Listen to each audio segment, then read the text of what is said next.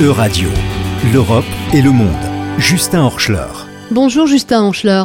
Bonjour Laurence, bonjour à tous. Les navires commerciaux en mer Rouge font l'objet d'attaques des rebelles houthis au Yémen, soutenus par l'Iran. Que se passe-t-il dans cette région? Euh, depuis quelques mois, les rebelles houthis qui bénéficient du soutien de l'Iran attaquent fréquemment des navires en mer Rouge. Ils justifient leur attaque en accusant certains navires d'être liés à Israël. C'est selon eux une réponse au comportement d'Israël en Palestine. Plus de 10% du commerce mondial transite par la mer Rouge et le golfe d'Aden, mais désormais euh, non sans risque. Donc euh, en raison de ces attaques, de nombreux armateurs ont décidé de faire prendre à leurs navires des routes alternatives, comme passer par l'Afrique du Sud. C'est donc un assez grand détour.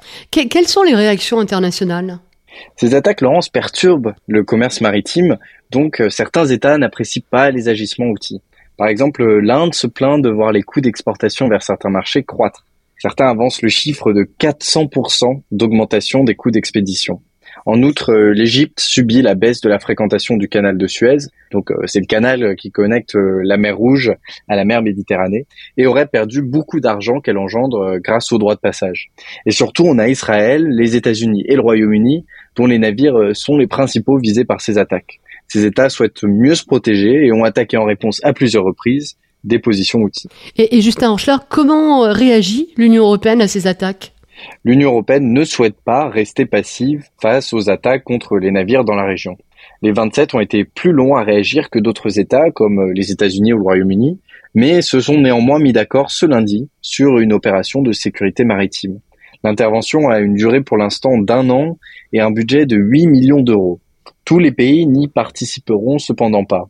L'Espagne, par exemple, s'abstient de participer à la mission baptisée Aspides. Et, pourquoi ce nom euh, Aspides? Eh bien, euh, ce mot signifie bouclier en grec ancien. Donc euh, l'objectif de la mission est clair, protéger.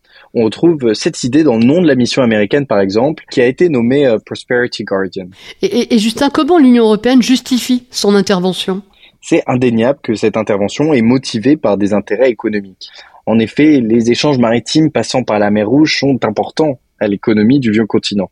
Nombreuses de nos importations et exportations vers l'Asie passent par cette mer. C'est pour cela que, selon les mots de Ursula von der Leyen, que je cite, l'Europe garantira la liberté de navigation dans la mer Rouge en travaillant aux côtés euh, de nos partenaires internationaux. Il y a aussi des motivations de sécurité car des attaques répétées mettent en danger évidemment hein, la paix dans la région. Le Yémen est déjà un État en pleine guerre civile, rappelons-le, et les belligérants sont souvent soutenus euh, par différents États aux relations particulièrement conflictuelles. La mission européenne permettra-t-elle de limiter le nombre d'attaques contre des navires?